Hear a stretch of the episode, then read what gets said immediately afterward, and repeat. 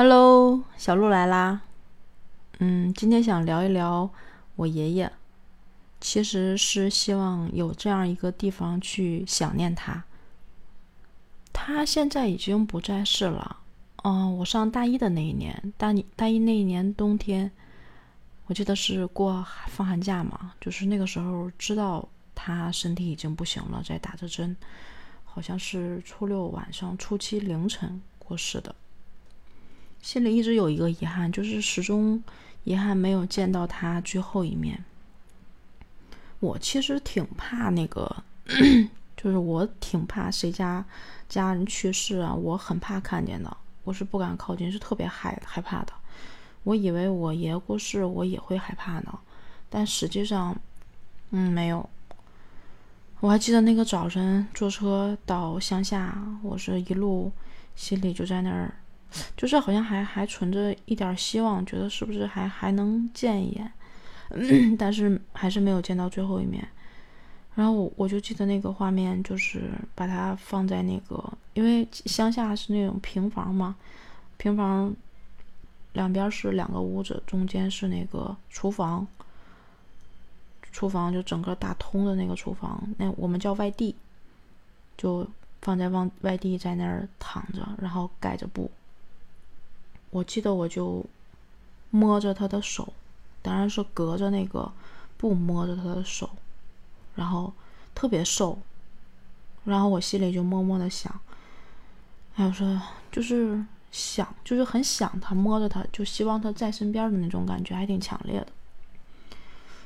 跟爷爷的感情特别好，真的是特别好，但是他也确实是对我非常的偏爱，他有很多孙子孙女儿，嗯，有五个孙子，算我一共是六个孙女儿。嗯，还不算那个外孙啊，就是孙子孙女儿，对我是最好的。我现在还能记得，就是爷爷的那个相貌，爷爷很帅的，又高又帅的那一种。就是即使后来老了，我仍然觉得他很帅，因为年轻的时候我没见过，但是我妈也说说爷爷长得挺帅的。我印象里始终停留着他的那个长相，就是笑眼弯弯，然后留着胡子，花白的胡子。见到我总是笑，高高大大的，慈眉善目的感觉，在我心里一直是这样的一种印象。有多偏爱我，就是我记得那个时候，爸妈，嗯，就是因为一个误会，说我爸就是不想养我爷养老了，因为那个时候都就是流行养老是在一起住嘛。结果有一个跟我爸同名的人说要去外地工作，我爷以为是我爸呢。就是因为这个开始吵了起来，但爷爷其实确实对我是很好，但爷爷可能整个的性格是比较躁，跟家里人就比较能够，可能是算比较耍这个词儿可能不够恭敬啊，但大概是这样一个意思。然后就闹分家，打的特别厉害。我记得那个时候爷爷一个人坐饭桌上做了一桌菜，他一个人坐在饭桌上吃饭，这帮人都不敢上饭桌。然后生着气呢，其实就是跟我爸我妈生气，生着气呢。然后我就探着头在门口瞅了他一眼，他看见我立马就笑了。就当时你想想，就是场面非常的那个，就是挺挺深沉的，就是挺挺凝重，大家都不敢说话的那种。然后爷爷一看见我就笑了，就把我抱桌上，然后他在那吃饭，把我抱在边上。我那个时候好像大概是三岁左右，这个印象特别特别的深刻。我妈到现在还说呢，说你爷那个样，看谁不乐，看你肯定得乐，就是。挺喜欢我的，然后小时候家里的好吃的，他他他跟奶奶这个家里的好吃的都是留给我，然后去吃两两柜子的罐头，就是那种以前老一辈很传统的那种打造的那种木头柜子，陪嫁好像也就是那样一副柜子，类似于这种那个柜子，两柜子的罐头基本上没舍得吃，都给我吃了。我现在想想，就是如果放在现在这个社会。